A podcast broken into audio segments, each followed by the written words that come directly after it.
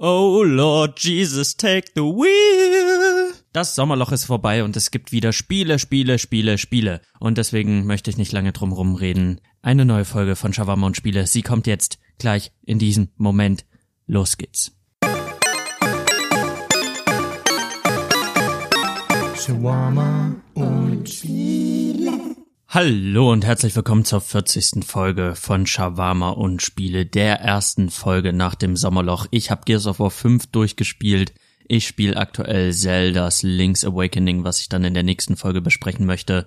Und es geht dann Schlag auf Schlag. Doch bevor wir zum Spieleteil kommen, gibt es wie immer einen kleinen feinen Shawarma-Teil und der soll heute rund um das Thema Lollapalooza Festival sich drehen. Denn ich habe es in der letzten Folge angedeutet oder gesagt, dass ich auf ein Festival gehen werde oder ich jetzt auf dem Festival war, weil ich persönlich bin kein Festivalgänger. Ich hatte jetzt auch dieses Jahr kein Festival im Blick, wo ich unbedingt hin wollte, aber dank den wunderbaren Connections von Lou habe ich dann VIP-Tickets bekommen, zwei Stück.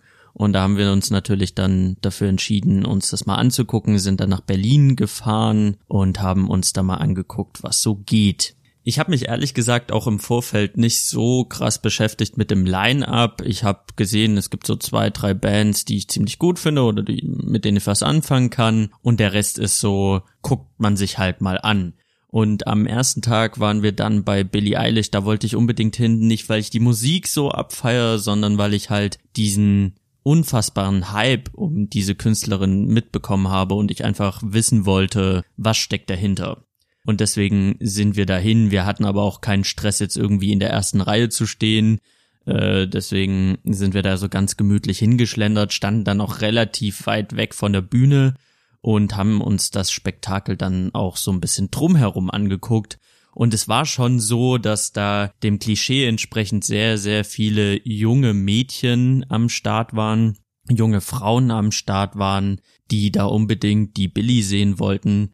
Und die Bühnenshow begann mit so einem Videoausschnitt, also da war so eine Leimwand, sie war noch gar nicht auf der Bühne und da hat man dann so einen kleinen Videoausschnitt gesehen, der sehr, sehr nach Limbo aussah. Also es war eins zu eins Limbo, nur dass man dann halt nicht den kleinen Limbo-Jungen gesehen hat von dem Spiel Limbo, sondern ein Mädchen oder eine junge Frau, die da im Bett liegt und Spinnen und Monster greifen sie an, während sie da in diesem Bett ruht. Und das war eine ganz, ganz klare Metapher für für Depression und das steht auch so ein bisschen für Billie Eilish. Ihre Musik ist vom den Texten her sehr düster, sehr dark. Sie ist erst 17, aber sie wird halt gerade von ihrer Fanbase sehr dafür abgefeiert halt, dass sie halt so düster ist, über Depressionen singt, dark ist und authentisch. Und ich wollte mir das einfach mal reinziehen. Und die, die Mädels sind ausgerastet. Die haben geschrien, gebrüllt und geheult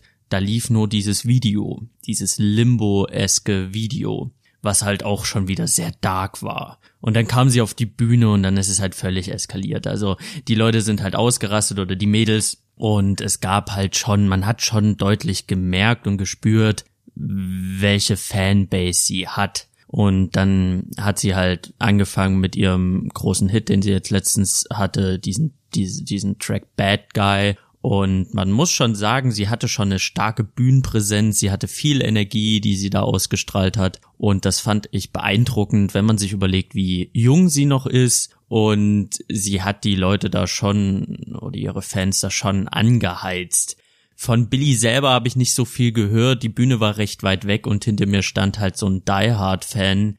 Und das, die, die junge Frau, die hinter mir stand, kannte halt jeden Songtext auswendig und hat den halt vorgebrüllt, als würde sie Billy erreichen wollen. Und deswegen habe ich eigentlich nur die, die junge Frau hinter mir gehört. Und natürlich dachte ich mir, okay, ich bin hierher gekommen, weil ich mir das mal anhören wollte, weil ich Billy mir mal anhören wollte. Und dann höre ich halt die ganze Zeit diesen Fan hinter mir rumkreichen, rumbrüllen, mitsingend. Und ich dachte mir, hey, dafür habe ich nicht 230 Euro für ein VIP-Ticket nicht gezahlt, um mir jetzt das hier anzutun. Ähm, und ich dachte schon so einen kurzen Moment, gehst du weg, drehst du dich um, sagst du was? Und dann dachte ich mir, nein, das ist nicht dein Act, das ist nicht das, was du abfeierst, du bist nicht die Zielgruppe und du bist nicht Fan, du bist einfach nur neugierig. Und ich habe mich dann so umgedreht, um mal zu gucken, wer da die ganze Zeit mitsingt.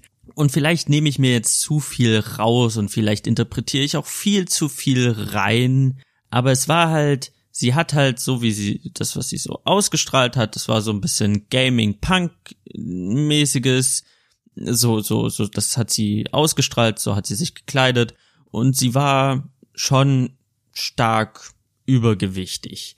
Und so wie sie auf mich wirkte, wirkte sie wie ein Mensch, der sich bestimmt in der Schule oder im Ausbildungsbetrieb, sie wird 16, 17 gewesen sein, sicherlich sehr, sehr viel Scheiß anhören muss. Also ich kenne das ja noch von früher in der Schule. Das waren halt, diese, diese Persona war halt äh, immer, immer Ziel von, von Gehässigkeiten.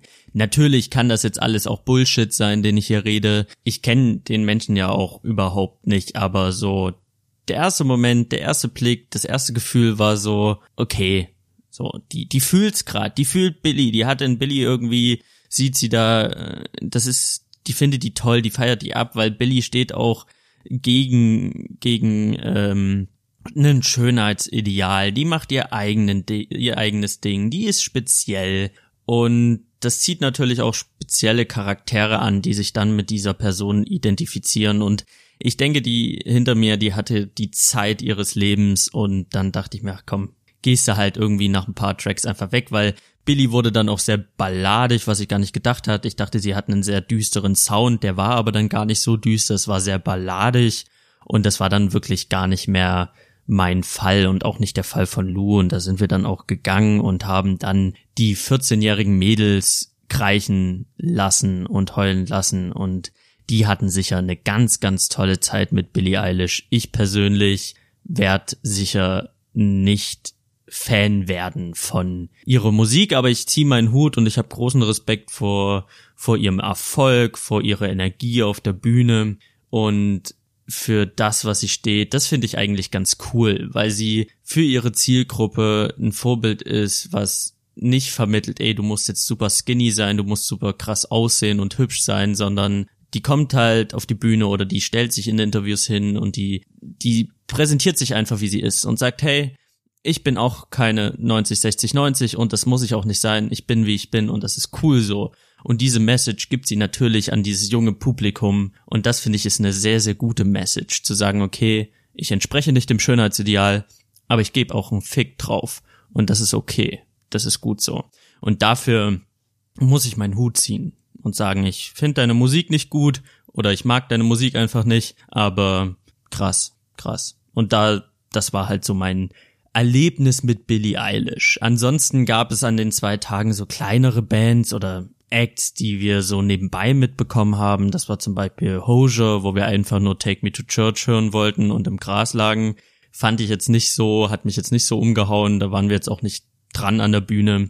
Dann haben wir uns noch, was haben wir noch uns an kleineren Sachen angeguckt? Kraftclub haben wir mal reingeguckt, aber die haben kurz vor einem Act gespielt, den wir unbedingt sehen wollten. Deswegen haben wir nicht das ganze Konzert mitbekommen. Ich bin kein Kraftclub-Fan. Ich mag die Musik von Kraftclub jetzt nicht so sehr, aber ich fand auch da, die sind auf die Bühne und die hatten Power und die hatten Bock und die haben die Leute angeheizt und da haben sich Moshpits gebildet. Ich stand da nicht mit drinne, ich war da weiter weg und ich fand das cool. Die Leute hatten eine gute Zeit. Aber es war jetzt nicht so, dass ich sage, wow, Kraftclub, da muss ich mich in die erste Reihe stellen, da muss ich dabei sein, da muss ich mega mitgehen und abgehen. Das war bei mir nicht so. Meine Highlights waren da ganz andere. Einer meiner Highlights, und das war sehr überraschend, weil ich die Band an sich gar nicht so höre. Also ich habe so ein, zwei Lieder, die ich von denen kenne. Das ist 21 Pilots, also da stolpert man irgendwie drüber. Die haben die Musik für Suicide Squad gemacht. Dann hatten die ein bekanntes Lied, das hieß Stressed Out. Und dann hatten die noch den Free Shavakadu Song aus dem sehr bekannten und sehr witzigen Wine. Der, der Free Shavakadu Song heißt Heavy Dirty Soul. Aber da bin ich mir gar nicht so sicher. Da müsste ich nochmal gucken. Ist auch scheißegal. Ich kannte von 21 Pilots drei Lieder. Maximal vier. Und das habe ich auch Lou gesagt, so, ey, ich kenne drei, vier Lieder. Lou meint auch, ja, ich kenne drei, vier Lieder. Dann sind wir halt zur Bühne gegangen und wir hatten so geile VIP, äh, ja, Tickets, also VIP-Bändchen. Und mit diesen VIP-Bändchen konnten wir vor die Bühne gehen. Da gab's so einen Lolla-Circle und der war halt so abgegrenzt. Da durften nur VIP-Leute rein. Und wir dachten uns, hey, wir haben nicht, nicht scheiße viel Geld ausgegeben für VIP-Tickets um das jetzt nicht vollends auszunutzen. Also haben wir uns bei 21 Pilots direkt vor die Bühne gestellt. Wir waren in der dritten Reihe und haben uns das mal angeguckt. Und während des Konzerts haben wir dann auch festgestellt, okay, wir kennen nicht nur drei, vier Songs, wir kennen mindestens vier, fünf Songs. Und das war dann auch ganz cool. Das ist jetzt keine Band, die ich rauf und runter hören muss oder die ich so richtig krank abfeier, wie ich zum Beispiel in letzter Zeit Young Fathers abfeier. Äh, aber es war schon so Musik, mit der ich mehr anfangen konnte als mit Billie Eilish oder mit Kraftklub oder Hosier ausgeklammert Take Me to Church. Also bin ich dann halt zur besagten Band, die ich auch liebevoll 21 Pilot Cinema Club nenne, angelehnt an Two Doors Cinema Club. Ähm, lange Geschichte, ist ein Insider, werdet ihr vielleicht nicht verstehen, aber vielleicht findet ihr es doch ganz witzig. Ja, jetzt habe ich mich verrannt. Ich stand dann da vorne und dann kamen die beiden Typen. Das ist ja eine Zwei-Mann-Band. Der eine spielt Schlagzeug, der andere singt und spielt Gitarre und spielt Ukulele und spielt Klavier. Und die kamen auf die Bühne mit Sturmmasken. Und da, da ich die Band nicht so gut kenne, wusste ich jetzt nicht, ob das so ein Ding von denen ist. Und ich dachte mir, okay, da könnten halt alle darunter stehen. Also da können auch sonst was für zwei Typen drunter sein. Woher kann ich mir sicher sein, dass das jetzt wirklich 21 Pilots ist? Die haben dann nach dem ersten Lied, haben die halt ihre Sturmmasken dann auch so langsam ausgezogen. Und ich fand es krass, dass sie halt so mit Sturmmasken äh, auftreten, dass sie halt da auch so ein bisschen auf Underground machen und einen härteren Ton anschlagen zu Beginn des Konzerts. Und dann löst sich das halt so ein bisschen auf. Sie ziehen die Sturmmasken ab und auf einmal steht der Sänger da mit einer Ukulele. Und es ist ein ganz, ganz anderer Sound, den die da bringen. Also der geht dann eher in eine balladische, hellere Richtung, was ich dann als Kontrastprogramm sehr interessant fand, weil sie halt nicht nur diesen einen Stil haben. Billie Eilish hat halt immer diesen darken Stil, den sie präsentiert und 21 Pilots, sie spielen so ein bisschen mehr damit die haben Lieder, wo der sehr, sehr viel singt und mit Ukulele rumspielt. Dann hat er halt Lieder, wo er rappt. Also die sind da schon ein bisschen facettenreicher als manch andere Band. Und dann gibt's halt paar ruhigere Töne. Später kam dann noch ein Typ, so, ein, so eine dritte Person, die nicht zur Band gehörte, mit so einer Gasmaske. Und auf einmal wurde das ganze Publikum mit so Nebelkanonen, so richtig fetten Nebelkanonen einge gedieselt. Wir haben dann kaum noch was gesehen. Also man hat dann nur noch die nächsten zwei Personen gesehen, die vor einen standen, direkt vor einen standen. Ansonsten war alles zugenebelt für kurze Zeit. Das war ganz, ganz nett. Die haben sehr, sehr viel mit dem Publikum gemacht, mit Hüpfen und Klatschen und Springen. Bin ich nicht immer ganz Fan von, fand ich in dem Moment aber ganz cool. Dann ist dann noch der, der Drummer irgendwie aufs Klavier geklettert und hat einen Backflip gemacht und der Sänger ist auf irgendein Gerüst geklettert und hat von oben auf die Massen runtergesungen und dann haben sie noch eine Plattform geholt. Auf der Plattform war halt ein Drum-Set festgemacht und dann ist der Drummer auf diese Plattform gestiegen und die Plattform wurde dann von der Crowd, also von den Zuschauern getragen über die Massen hinweg und da haben die sich schon ein paar Dinge einfallen lassen, mit Nebel, mit Aktionen, mit dies und das, um ihre Show halt abzurunden und nicht nur stur ihre ihre äh, Liste an Songs abzuspielen. Und das fand ich ganz nett, das fand ich unheimlich unterhaltsam und das hat mir schon sehr, sehr gut gefallen. Also ich müsste lügen, wenn ich nicht sehr, sehr, sehr viel Spaß hatte. Gerade da so in der dritten Reihe, das war schon cool. Und da war der erste Festivaltag dann auch schon fast vorbei. Wir sind dann noch rübergegangen zu Swedish House Mafia. Die hatte ich 2009 auf meinem Handy und 2009 hat mein Bruder die auch gehört und über meinen Bruder habe ich das mitbekommen und fand dann halt Haus äh, für eine sehr, sehr, sehr, sehr kurze Zeit echt geil äh, und hatte das auf meinem Handy und habe das rauf und runter gespielt und dachte mir so Swedish House Mafia, das ist auch cool. Aber es war halt wirklich nur ein sehr, sehr kurzer Abschnitt in meinem Musik äh, Dings. Also mittlerweile Haus spielt überhaupt gar keine Rolle mehr in meinem Leben und ich würde solche Musik auch niemals auf mein Handy packen, aber 2009 war es so, da gab es so eine kurze Phase und deswegen kannte ich halt Swedish House Mafia.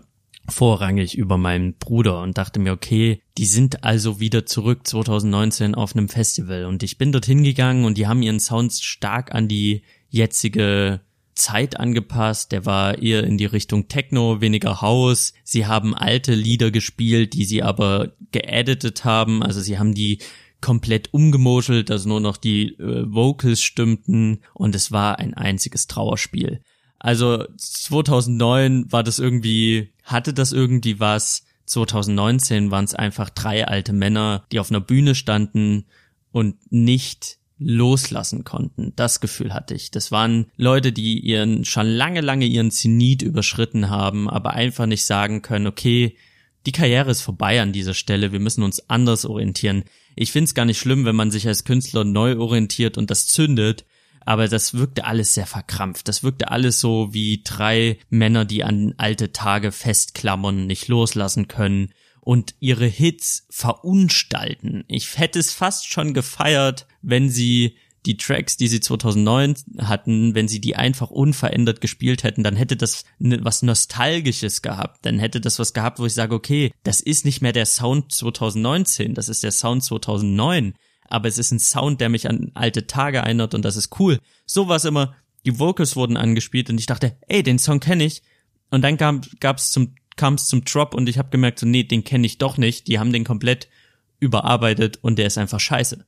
Dann hatten sie, haben sie einen Übergang verkackt. Dann war nach jedem, also jeder Track, das war halt wirklich so, dim, dim, dim, dim, dim, Drop, dim, dim, dim, dim, dim, Pause, Übergang, dim, dim, dim, dim, Drop, Pause, dim, dim, dim, dim. Wir haben natürlich ironisch dazu gedanced, wir haben auch dann angelehnt an ein YouTube-Video von Swedish House Mafia haben wir dann auch so ein paar Insiders rausgebrüllt wie What's happening?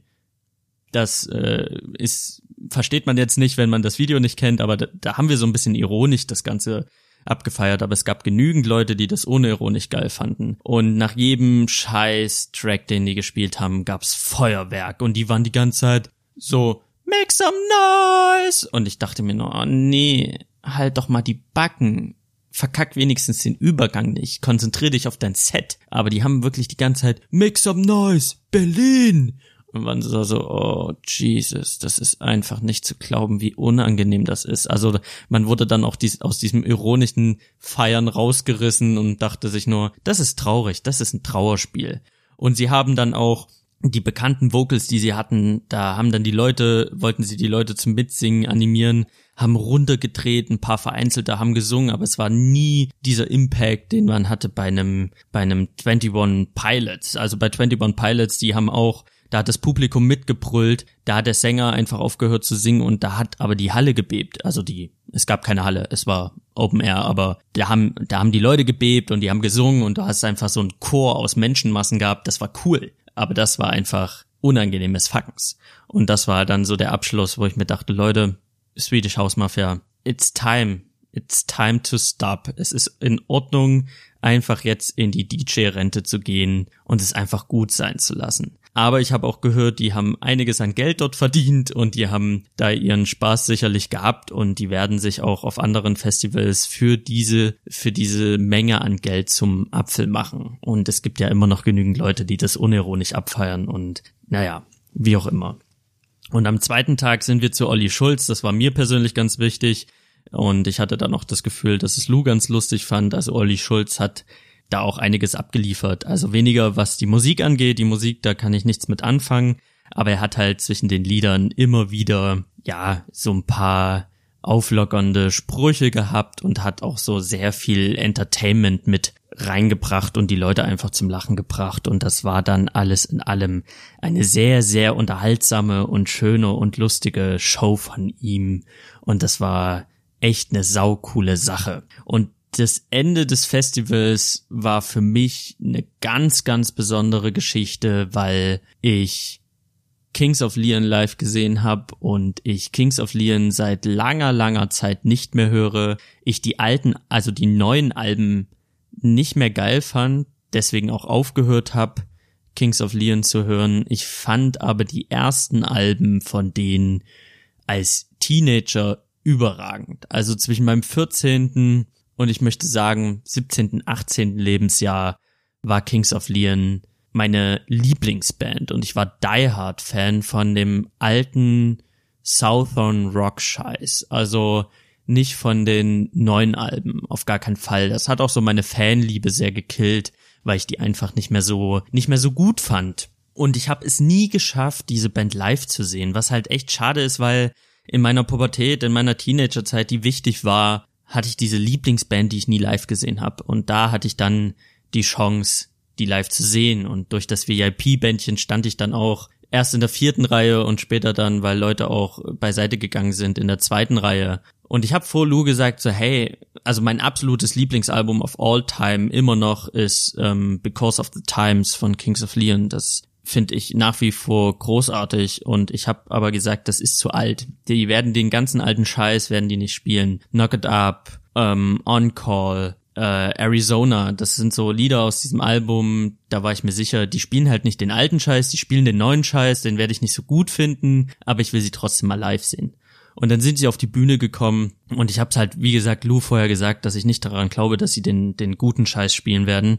Und dann haben sie halt wirklich ihre greatest Hits aus der guten alten Zeit gespielt und das war einfach fucking lit. Das war einfach so, ich fand's mega. Ich fand's super krass, weil ich habe sie nicht gehört, dann habe ich diese alten Songs gehört, die mich so krass an meine Jugend erinnert haben, an meine erste Liebe, an mein erstes Mal weggehen mit Freunden, an all die Dinge, das verbindet man ja dann irgendwie mit seiner Pubertät, mit mit mit seinem Heranwachsen. Das war halt wirklich right in the feels die ganze Zeit. Das ganze Konzert war einfach Nostalgie pur. Und die haben natürlich keine Show gemacht. Das Kings of Leon ist dafür bekannt, die gehen auf die Bühne und die spielen einfach einen Song nach dem nächsten und dann gehen sie von der Bühne runter. Und gut ist, da kommt kein, kein großes Crowd Controlling oder sonst irgendwelche Show-Einlagen, sondern die spielen halt runter und fertig ist. Und das war für mich völlig in Ordnung und es war für mich ein krasses Erlebnis,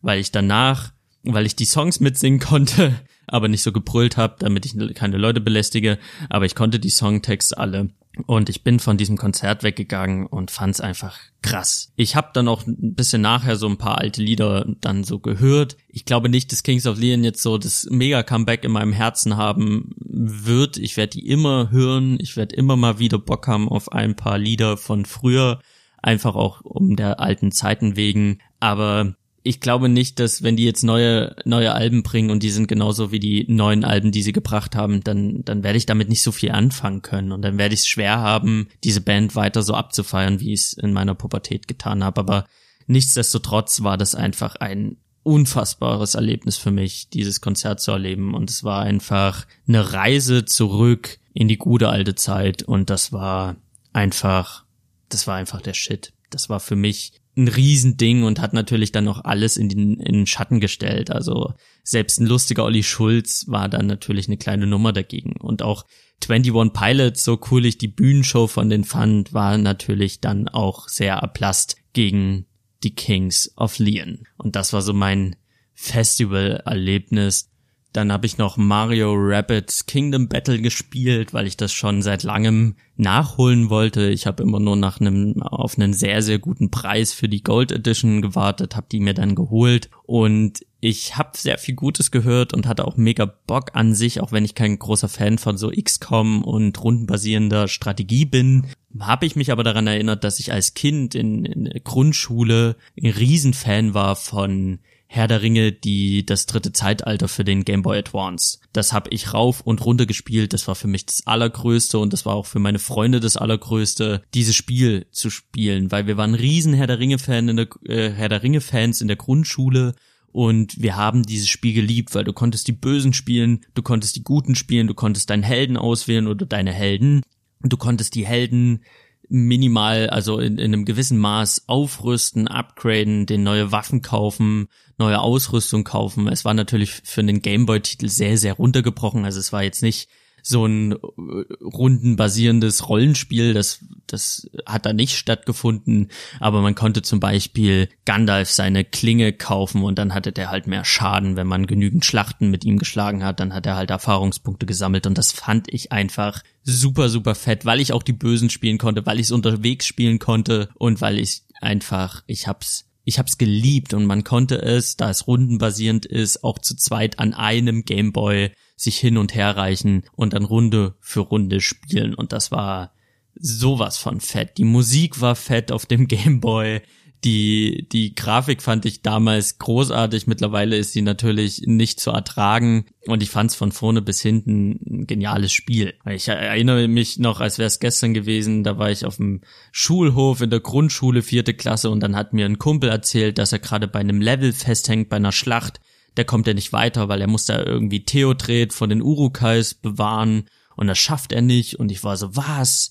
Das kenne ich gar nicht, das Level und dann haben wir uns das gemeinsam angeguckt und er hatte halt ein Level, was ich halt nicht hatte. Und dann, ich wusste damals noch nicht, dass es eine Special Edition gibt. Ich weiß auch nicht, ob es eine Special Edition gab oder ob es ein geheimes Level ist, was man sich hat freispielen müssen. Es war für mich ein Riesending, dass er da irgendwie ein Level hatte, was ich nicht hatte und fast fand das übelst krass. Das war so mein erster Kontakt mit so Bonus-Level oder mit so extra Inhalten wo ich dann so dachte, wow, okay, krass, äh, was, was, was geschieht. Ich weiß auch bis heute nicht, ob, ob das jetzt ein Level war, was man hat freispielen müssen oder was, was irgendwie mit einer Special Edition kam. Das fand, das war, war einfach eine krasse Zeit, weil es gab auch auf dem Schulhof für mich eine Zeit lang nichts anderes außer Gameboy spielen und halt äh, Schlacht um Mittelerde, äh, das dritte Zeitalter. Oder, nee, es hieß Herr der Ringe, das dritte Schla Zeitalter. Und das war halt einfach ganz großartige Rundenstrategie für mich kleinen Bubu. Und das war so meine Rundenstrategie äh, und dann habe ich mir Kingdom Battle geholt und fand das super nice. Also es ist jetzt nicht mein All-Time-Favorite-Spiel geworden, aber für zwischendurch auf Reisen war das natürlich genial. Man hat so kleine Schlachten, man hat so sein Team aus Mario, Luigi, Peach, dann so Rabbits-Verschnitte von diesen Charakteren, die alle irgendwie eine Besonderheit haben. Luigi ist der Scharfschütze mit seinem Staubsauger und Mario ist halt einfach so der krasse Held. Und dann gibt's noch einen Rabbit Mario, der in den Nahkampf geht. Du hast eine Peach als Support-Charakter. Und so kann man sich dann halt durch diese sehr, sehr schön gestaltete, sehr, sehr süß gestaltete Spielwelt kämpfen und dann einfach von Kampf zu Kampf schreiten. Und das fand ich bisher sehr, sehr nett gemacht. Und gerade für den Preis, das kriegt man jetzt schon für 25, 30 Euro, ist es ein Spiel, was man sich wirklich mal geben kann, wenn man eine Switch hat und was wirklich kurzweilig ist, was man einmal durchspielt und dann hat sich das, was einen jetzt nicht völlig von den Socken haut, aber für den Moment ganz nett ist. Was ich ein bisschen schade fand, dass man nur die Helden spielen kann. Es wäre ein bisschen cooler gewesen, wenn man noch die Option gehabt hätte, die Rabbits zu spielen. Dann hätte man so ein Herr der Ringe Ding gehabt. Es ist auch ein bisschen schade, dass man an einer Switch jetzt nicht im Koop gegeneinander spielen kann. Also niemand kann die Rolle der Rabbits einnehmen man kämpft gegen böse Rabbits und das wäre ja ganz interessant gewesen, wenn man halt diesen Aspekt des Multiplayers gehabt hätte. Dann hätte man gegeneinander an einer Konsole spielen können, so wie bei Herr der Ringe das dritte Zeitalter. Das wäre ganz cool gewesen, aber das ist halt nicht der Fall. Und so spielt man sich Waffen frei, man spielt sich Fähigkeiten frei, man probiert rum. Es ist streckenweise auch echt schwer, was ich nicht gedacht hätte von so einem Mario-Abenteuer, weil die sind ja eigentlich an sich immer einfach. Ich denke einfach, das liegt daran, dass es ja nicht direkt von Nintendo kommt, sondern von Ubisoft, dass die sich einfach die Charaktere leihen durften in einer Kooperation mit Nintendo.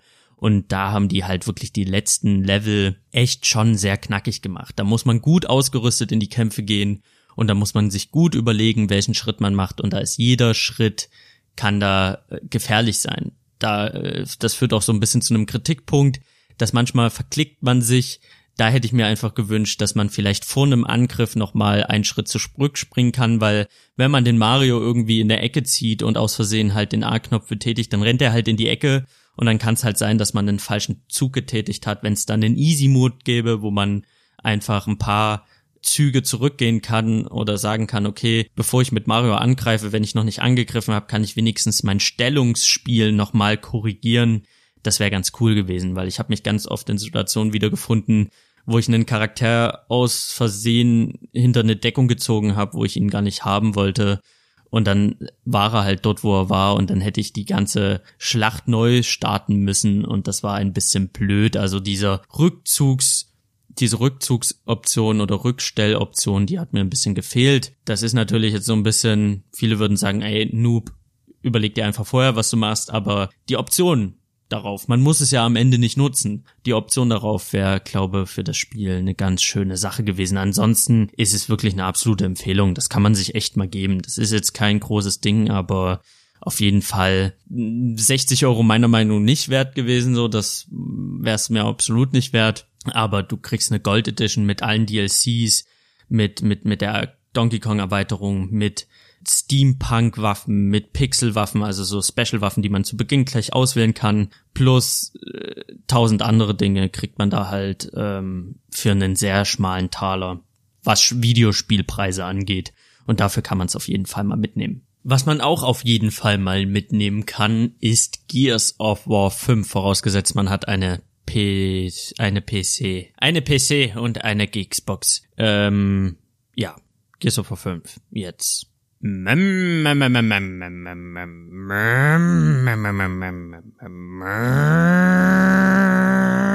Gears of War. Ja, Gears of War 5 heißt eigentlich nur Gears 5, ist aber Gears of War 5 nur ohne, ja, ihr wisst Bescheid. Also es heißt Gears 5. Gears 5, Gears of War ist einer der wenigen Exklusivtitel, die Microsoft so in petto hat, gerade aktuell. Halo ist noch in Arbeit, Forza ist jetzt auch schon eine Weile raus und Microsoft ballert nicht so krass die äh, Exklusivtitel raus wie PlayStation oder längst nicht so hochwertige und krasse Exklusivtitel im Vergleich. Das heißt, die Frage kommt schnell auf, Microsoft, was hast du denn eigentlich noch zu bieten, so exklusiv? Wieso sollte ich mir noch eine Xbox holen? Wieso brauche ich denn einen PC mit dem Xbox One Game Pass? Die Antwort ist jetzt nicht nur Forza, die Antwort ist nicht nur die ganzen alten Halo-Teile, sondern die Antwort ist auch Gears of War. Ich habe Gears of War damals gespielt oder vorher, ich habe mir vor drei oder vier Jahren habe ich mir meine Xbox geholt, so eine fette in einer Aktion, weil ich einfach die ganzen Exklusivtitel von Microsoft spielen wollte. Damals hatte ich noch keinen PC, ich hatte nur eine Playstation und ich fand Playstation immer cooler. Ich kam mit den Exklusivtiteln besser klar oder ich, ich fand die Exklusivtitel einfach geiler als jetzt so ein Halo oder ein Gears of War. Und Gears of War hat in meiner Wahrnehmung auch nie eine große Rolle gespielt, weil es war ja auch lange Zeit auf dem Index, also in Deutschland gar nicht so im Sichtfeld weil es hier nicht äh, einfach so ohne weiteres verkauft werden durfte, weil man da mit Kettensägen Leute zerhäckselt hat oder Echsenmenschen, aber dazu später mehr. Auf jeden Fall habe ich mir eine Xbox geholt und für mich war wichtig, Halo zu spielen, weil ich hatte dann endlich Zugriff auch auf Microsoft-Titel und ich wollte in Forza spielen. Und dann kam Gears of War 1 Remastered auch in, ja, in Deutschland raus mit einer FSK von 18 und war damit runter vom Index. Die Gears of War 2 war noch nicht runter, das hat damals noch ein bisschen gebraucht, weil soweit ich weiß, wenn ein Spiel einmal auf dem Index ist, dann dauert das immer ein bisschen, bis du es halt runternehmen kannst oder neu beantragen kannst oder irgendwie so. Irgendwie war dann das an ein zeitliches Limit äh, gesetzt, dass halt Gears of War 1 rauskommen konnte, aber Gears of War 2 noch im Index lag oder auf dem Index stand und deswegen nicht verkauft werden durfte. Also habe ich mir Teil 1 geholt und dachte mir, okay, das ist das Gears. Das war so ein bisschen der Wolfenstein-Moment. Okay, das ist das verbotene Spiel. Das war jahrelang, war das in Anführungsstrichen verboten in Deutschland. Jetzt endlich kannst du es dir hier ganz legal, also ganz einfach kaufen. Und das war für mich schon ein krasser Moment. Und ich wusste, dass ganz viele Leute sehr, sehr positiv über Gears geredet haben und Gears immer so ein Riesending war. Und jetzt konnte ich endlich in diesen Genuss kommen von Gears of War. Und ich habe den ersten Teil gespielt und ich war sehr ernüchtert. Also gerade am Anfang, ich war so, oh mein Gott, das wird super krass werden. Und ich hab's gespielt und war so, hm, sieht ganz nett aus, spielt sich ganz nett, aber irgendwie ist es ja die ganze Zeit nur irgendwie Geballer in der Deckung. Und das hat mich am Anfang bisschen, ja, wenig vom Hocker gehauen. Ich hab das gespielt und war so, okay, also das ist es jetzt das war auf dem Index, das war das Spiel, was alle unter der Hand immer als das große Ding besprochen haben auf der Xbox. Finde ich jetzt ein bisschen schräg. Und dann, so während ich das Spiel gespielt habe, habe ich gemerkt, jetzt bockt das ja schon ganz stark. Obwohl es so simpel ist, obwohl es wirklich nicht mehr ist als in Deckung gehen und ballern. Wieso, wieso macht mir das gerade so unheimlich viel Bock? Und ich glaube, ein ganz großer Punkt ist wohl die kleinste und simpelste Sache an Gears of War, was aber Gears of War irgendwo bekannt gemacht hat oder was jeder mit Gears of War verbindet. Und das ist ein ganz kleines, simples Minispiel.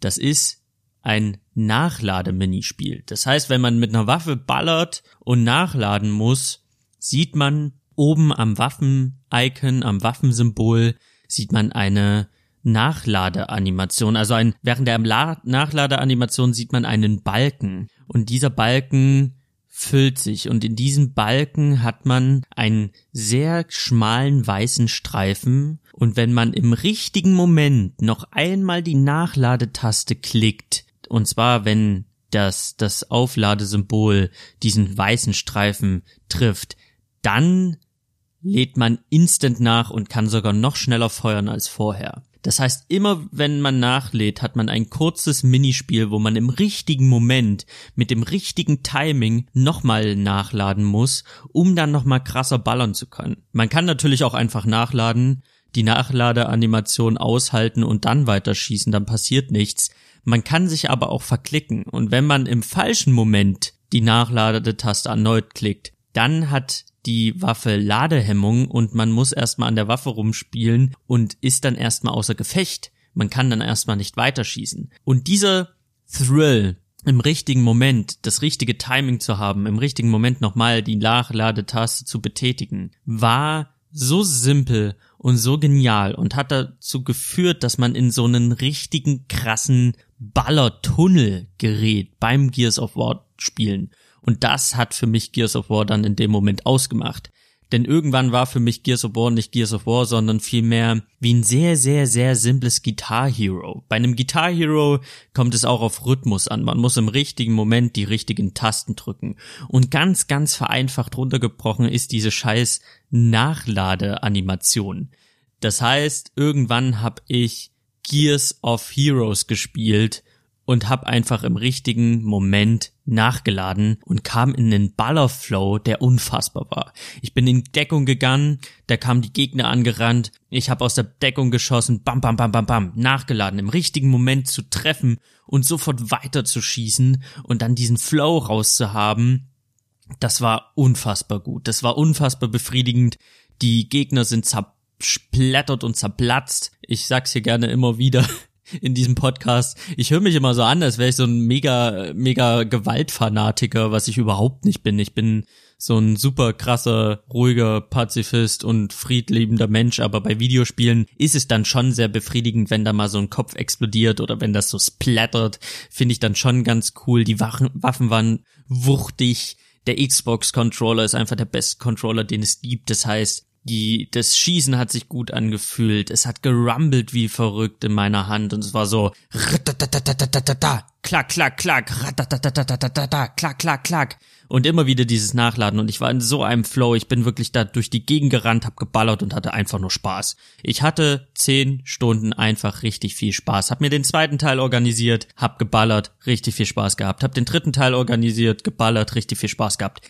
Die Story ist natürlich, hm, es spielt alles auf einem fiktiven Planeten. Die Menschheit ist im Krieg gegen die Locust. Das sind so Echsenmenschen, die aus der Hohlerde stammen. Also Gears of War ist der feuchte Traum aller Aluhut-Verschwörungstheoretiker. Und die Menschheit wehrt sich halt gegen diese Auslöschung oder durch diese große, riesige Gefahr durch diese Echsenmenschen. Und die Menschheit ist praktisch versammelt unter der Chor, das ist so die Regierung, die große, ist ein bisschen angelehnt an Amerika die sich halt gegen diese Echsenmenschen widersetzt. Und die Gears, also die Soldaten, die da kämpfen, die nennen sich Gears, deswegen Gears of War, sind halt Bodybuilder. Die sind übertrieben muskulös, die sind einfach übertrieben aufgepumpt, Testosteronberge, die einfach so richtig heftig breite, dicke Oberarme haben und dann haben die halt den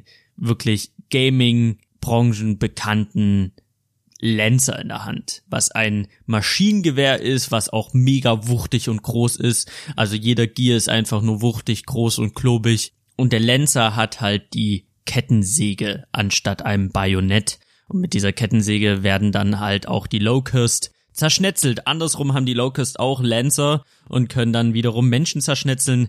Deswegen ist das Ding dann auch auf dem Index gelandet.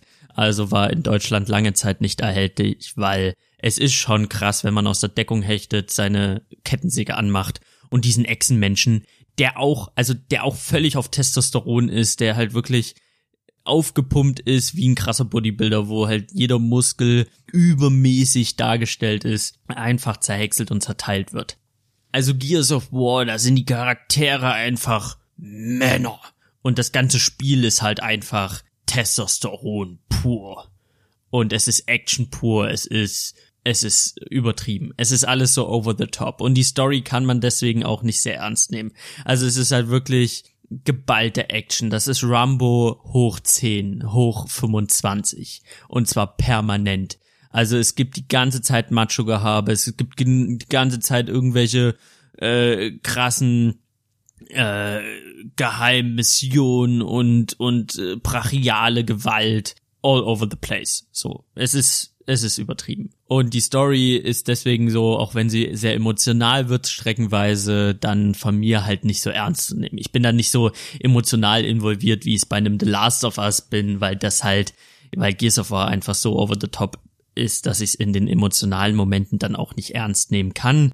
Die Story ist mir dann auch nicht so wichtig, dass ich jetzt irgendwie da ähm, emotional irgendwie was investiere die läuft halt so nebenbei mit. Was wichtig ist, ist halt das Geballer-Gameplay und das ist halt einfach äh, top-notch. Das ist einfach das einer der besten Shooter, die, ich würde sagen, plattformübergreifend, die die Gaming-Szene äh, hat. Also da gibt's natürlich auch so ein Halo und Call of Duty, aber dieses äh, Third-Person Deckungsshooter-Geballer ist halt Gears of War der absolute König und das zu Recht. Und es gibt bei Gears of War dann auch Multiplayer neben jeder Kampagne. Es gibt den berühmten Horde-Modus in jedem Teil. Und da habe ich aber nie lange Zeit reingeguckt. Das war für mich nie so interessant. Ich bin so ein Typ, ich spiele dann die Kampagne durch und gut ist.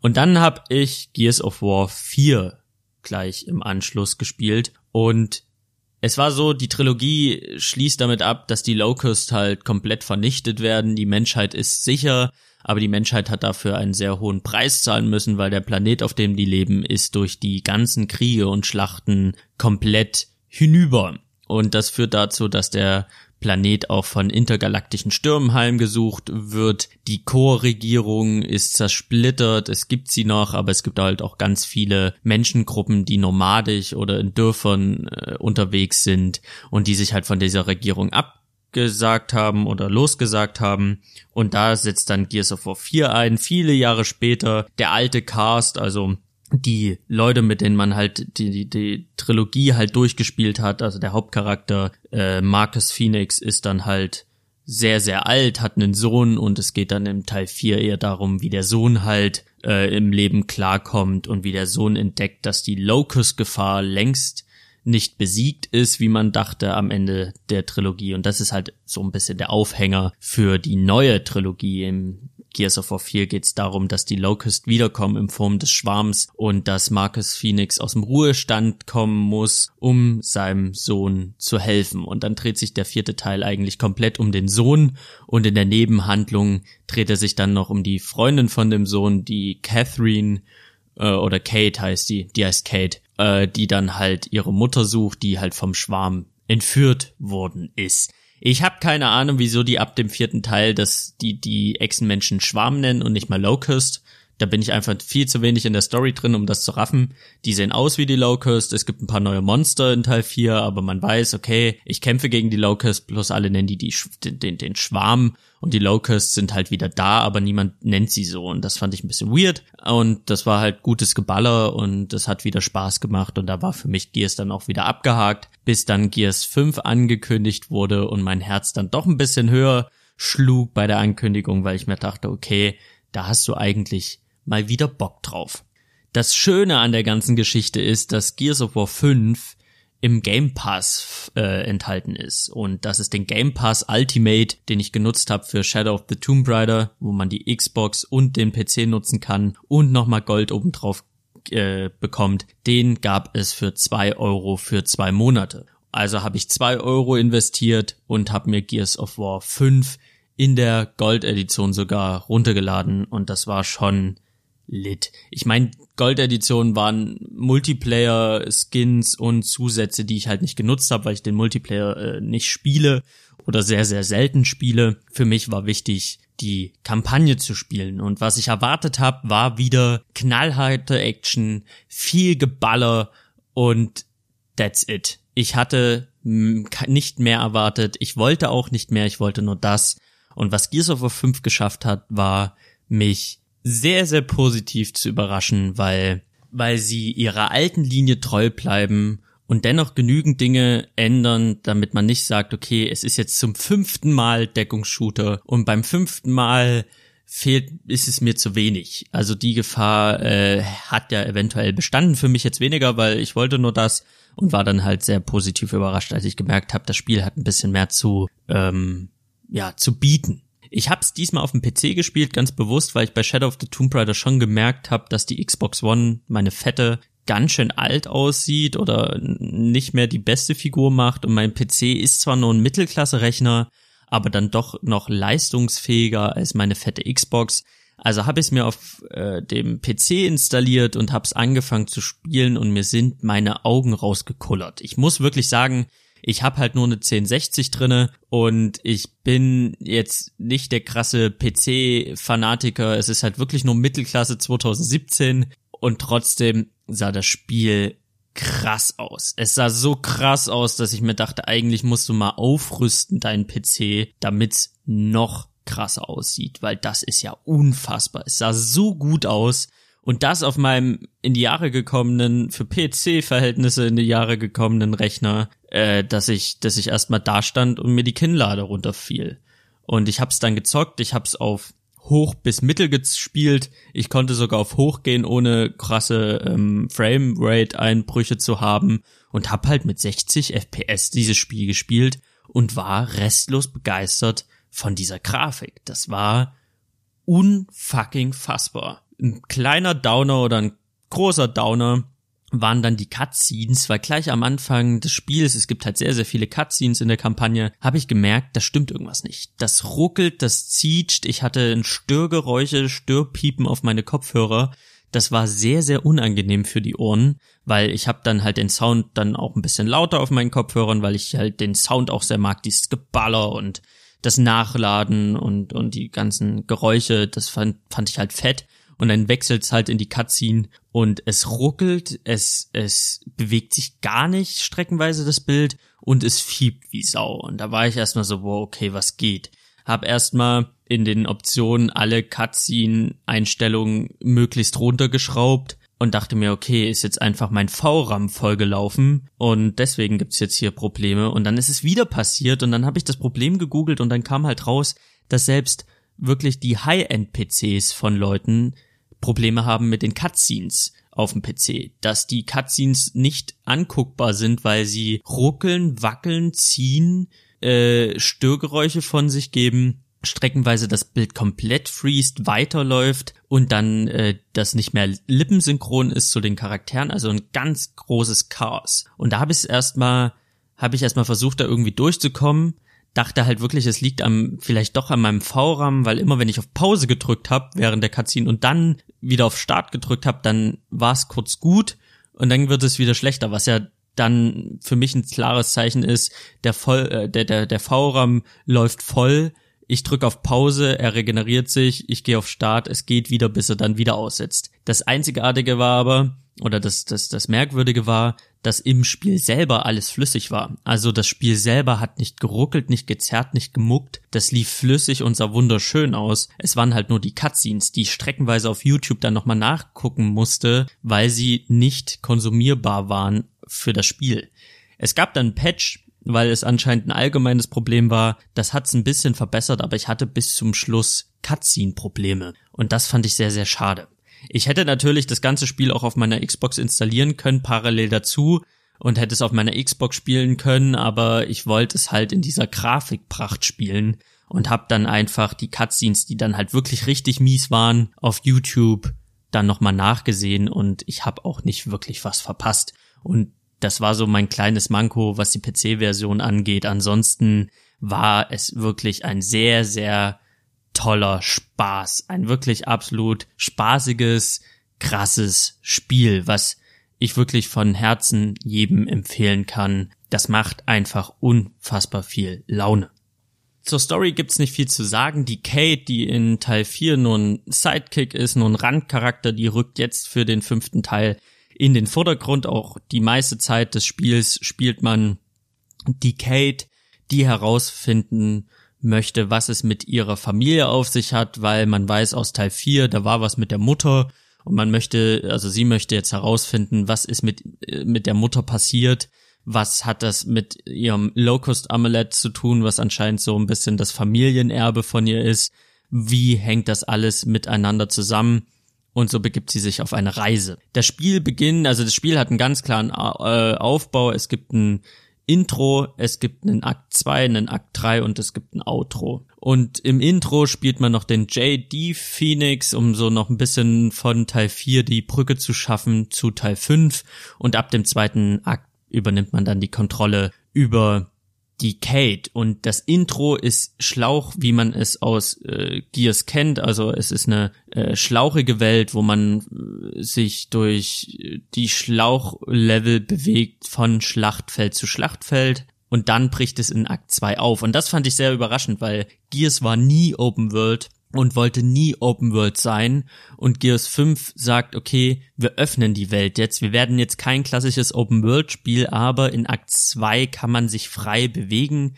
Mit so einem Gleiter, Surfbrett kann man da durch die, durch die Spielwelt äh, spesen und man hat so ein großes Eislevel, das man erkunden kann. Da gibt's jetzt nicht so viel zu entdecken, es gibt auch keine NPCs, es gibt jetzt auch keine klassischen Nebenmissionen, also es ist kein Open-World-Spiel, aber die Welt öffnet sich dann zur freien Erkundung. Und dort findet man dann Fracks, äh, alte Gebäude, alte Ruinen, die man erkunden kann, die dann doch eher so in eine Nebenmissionsrichtung gehen. Und dann kann man der Hauptmission weiter folgen und es öffnet sich so ein bisschen. Im nächsten Akt, also im dritten Akt, ist dann anstatt diese Eiswüste gibt's dann halt so eine richtige rote Wüste, wo dann halt der dritte Aktteil äh, stattfindet, der genauso aufgebaut ist. Es ist eine Art Open World, in der man sich frei bewegen kann, die man frei erkunden kann, wo man selber entscheiden kann, welche Punkte steuere ich jetzt an, mache ich so gesehen Nebenmissionen oder nicht, was aber jetzt keine klassischen Nebenmissionen sind, sondern einfach nur Erkunden von Ruinen oder befreie jetzt die drei Hanseln vor den, vor den, ja, oder rette die drei Hansel von dem Schwarm. Also das ist jetzt wirklich nichts Aufregendes. Und dann im letzten Akt ist es dann schon wieder Schlauch. Also das ist eine ganz, ganz klare, ein ganz, ganz klarer Aufbau von diesem Spiel, das nie Open World sein will, aber dann doch für einen Gears sehr, sehr offen äh, spielbar ist. Das fand ich ist eine schöne Neuerung. Das nimmt auch ein bisschen Pacing raus, was ich manchmal genossen habe, manchmal ein bisschen nervig fand, wo ich dann doch lieber in die Action wollte weil die letzten vier Teile waren halt Action, Action, Action. Man ist von einer Action-Sequenz in die nächste gerannt, man hatte die ganze Zeit, man hatte die ganze Zeit Action, man hatte die ganze Zeit Geballer und Gears of War 5 nimmt durch diesen Open-World-Charakter sehr viel sehr viel Tempo auch mal raus. Man hat dann Geballer und dann fährt man über diese Eiswüste, die wunder wunderschön aussieht. Man fährt durch diese rote Wüste, die wunderschön aussieht. Und dann unterhalten sich die Charaktere und man erkundet so ein bisschen und man, man lässt sich so ein bisschen mehr fallen in diesen ruhigen Momenten, als das bei den anderen Teilen möglich war, weil da war wirklich Action, Action, Action, ballern, ballern, ballern, ballern, ballern. Und das fand ich war eine nette Neuerung, obwohl ich manchmal gemerkt habe, wenn es dann zu lange ruhig war, dann wollte ich wieder Action, dann wollte ich wieder Geballer und das habe ich dann auch schnell wieder bekommen, wenn ich danach gesucht habe, bin ich dann halt an die Punkte gegangen, an die Missionspunkte gegangen, um Action zu schieben. Die Story ist nicht mega krass spannend. Man kann sich viele Sachen sehr schnell zusammenreimen, was so Twists am Ende angeht. Und das Ende ist auch sehr, sehr abrupt. Also, das ist wie als würde jemand von der Story den Stecker ziehen. Es ist halt ein sehr, sehr plumper Cliffhanger für Teil 7. Nee, Teil 6 ist es dann. Wir sind erst bei Teil 5 ist es halt ein, ist es halt sehr plump. Das ist, das kann ich von zu der Story sagen. Ansonsten, was die Action angeht, ist es Gears of War. Man kommt wieder in diesen Flow vom Ballern und Nachladen. nachladen, ballern. Was ich ein bisschen negativ fand, ist, dass die Nachladebalken, die sehr, die sind sehr, sehr langsam. Die sind auch sehr, vom Rhythmus ist es nicht so zackig schnell, wie es vielleicht noch im ersten Teil war. Also, es ist auch ein bisschen gnädiger, was das perfekte Treffen des Punktes, des richtigen Nachlademoments, Punktes angeht. Also, man hat das nicht so, man hat halt nicht diesen schnellen Flow. Manche Waffen laden auch sehr, sehr langsam nach und der Punkt für den richtigen Moment dauert auch sehr, sehr langsam. Ansonsten kennt man die Waffen alle, da gibt's keine neuen Waffen. Die Waffen, die man aber findet, machen sehr, sehr viel Spaß. Allem voran der klassische Lancer. Es macht immer noch Spaß, damit zu ballern. Es macht immer noch Spaß, damit die, die Echsenmenschen zu zersägen, die Locust oder den Schwarm. Es gibt auf Seiten der Gegner wenig neue äh, Gegner. Es gibt ein paar Schleichpassagen, die es im letzten, in den letzten Teilen nicht gab, aber diese Schleichpassagen sind alle nicht sehr aufregend. Die kann man auch alle ballernd überstehen. Also es ist nie ein Zwang zu schleichen, immer nur eine Option. Das ist ganz nett, das ist aber nichts Weltbewegendes. Und ich hätte mir, was die Gegner angeht, hätte ich mir ein paar mehr Neuzugänge gewünscht. Also man hat sehr, sehr viel, was die Gegnertypen angeht, sehr, sehr viel recycelt aus Teil 4, was in Ordnung ist, aber was auch ein bisschen schade ist, es gibt ein, es gibt drei neue Gegnertypen, es gibt einen Schwarm, also das ist halt so ein tatsächlicher Schwarm aus kleinen Monstern, den man zerballern muss, der durch die Gegend fliegt. Es gibt die Roboter aus Teil 4, die aber jetzt bei den Echsenmenschen mitkämpfen, weil sie übernommen wurden oder umgeschrieben wurden. Und es gibt halt die Aufseher, das sind halt Nahkampfmaschinen, die man halt nur durch Kopftreffer verwunden kann und die man die ganze Zeit auf Abstand halten muss. Das finde ich halt ähm, ganz nett, aber das ist mir zu wenig Änderung gewesen. Da hätte ich mir ein, zwei mehr Gegner Typen, neue Gegnertypen mehr gewünscht. Das fand ich dann ein bisschen mager, aber das ist sehr krass heulen auf hohem, hohem Niveau. Weil wenn ich am Ende den ähm, Basskiller nehme und Kettensägenblätter verschieße und damit die Leute zerteile oder die Echsen zerteile, oder die ganzen Schwarm- und Locust-Monster, dann ist das schon einfach nice und dann juckt's mich auch nicht, ob der Gegnertyp neu oder nicht neu ist, sondern einfach nur, dass er zerberstet. Ansonsten auf den Schlachtfeldern gibt's auch wenig Neues. Es gibt viel Deckung. Es gibt noch Stürme. Aus Teil 4 kennt man die, wo man dann die, das Granatenwerfen ein bisschen anpassen muss, weil die Stürme die Granaten natürlich in eine ganz andere Richtung wehen können als die, die man ausgewählt hat und es gibt im Eislevel so eingefrorene Seen, die man dann mit Explosionsmaterial wie zum Beispiel Granaten aufsprengen kann, um dann dort die Schwarm Locust zu versenken. Was manchmal, da es auf schwer gespielt hat, sehr notwendig war. Also gerade auf schwer ist das Spiel sehr, sehr schwer.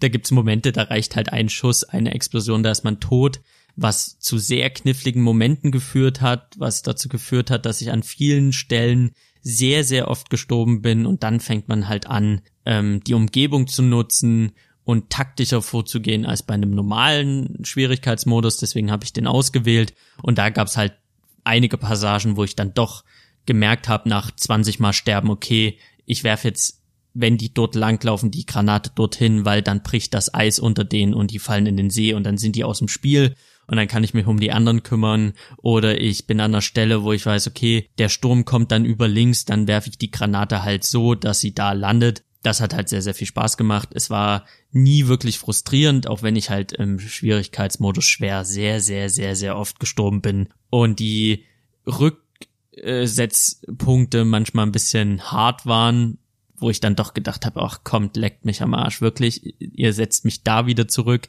und man manchmal ballert, ballert und man weiß, okay, die Schlacht ist bald gewonnen, die ist bald gewonnen und auf einmal kommt eine Granate und man ist halt instant tot. Oder man kriegt irgendwie einen Kopfschuss und ist einfach tot. Ähm, das ist ein bisschen heikel, aber äh, man kann es ja jederzeit auf äh, einem anderen, leichteren Schwierigkeitsmodus spielen. Also da will ich das jetzt gar nicht als große Kritik anbringen.